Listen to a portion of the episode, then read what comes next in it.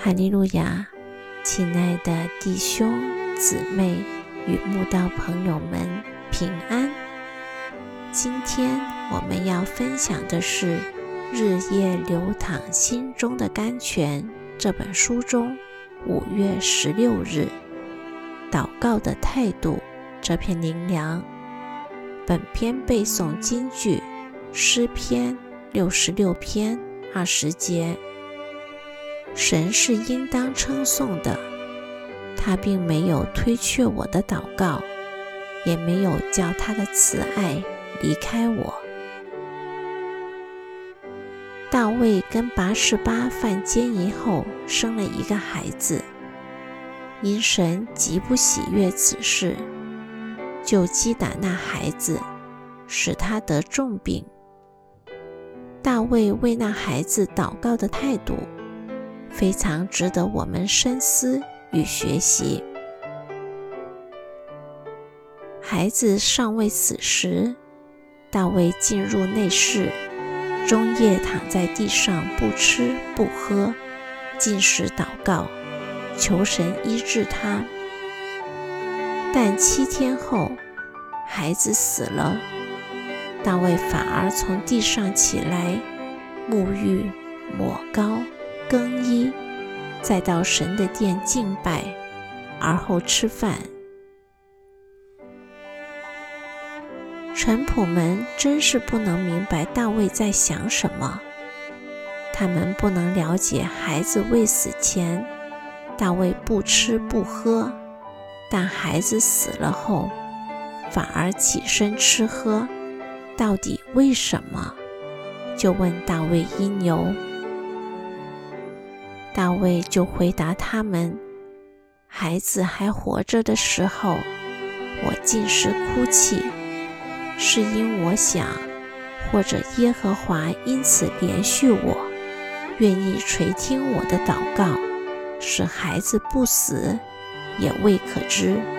但孩子既已死了，我何必进食？我岂能使他死而复返呢？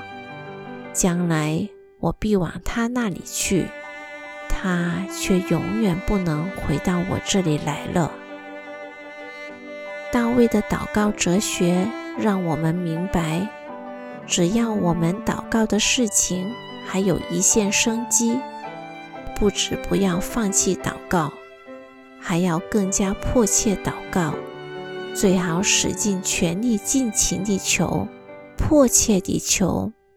或许神还会因他的慈爱、怜悯应允我们的祷告，就像大卫的孩子还未死时，大卫进食祷告，就是盼望神会因此连续他，垂听他的祷告，医治那孩子。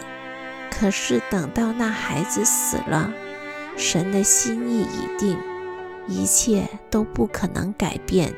再求也没用了，大卫就起身不再祷告，顺服接受神给他最终的结果。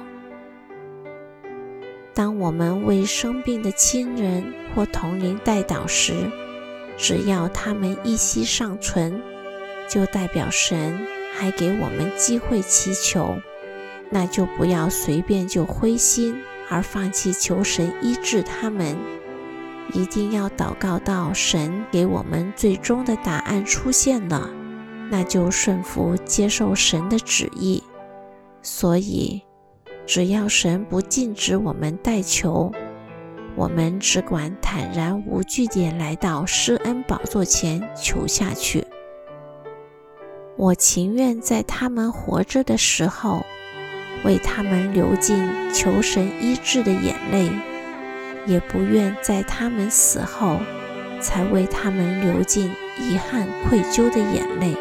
如果在他们生前我没有尽力为他们祷告过，我就不想以“神有神的旨意，我们不要强求”等想法来作为不想用心祷告的推脱之词。只有在他们活着的时候。我尽心尽力为他们代祷过，我的心灵才能永远无愧无憾啊？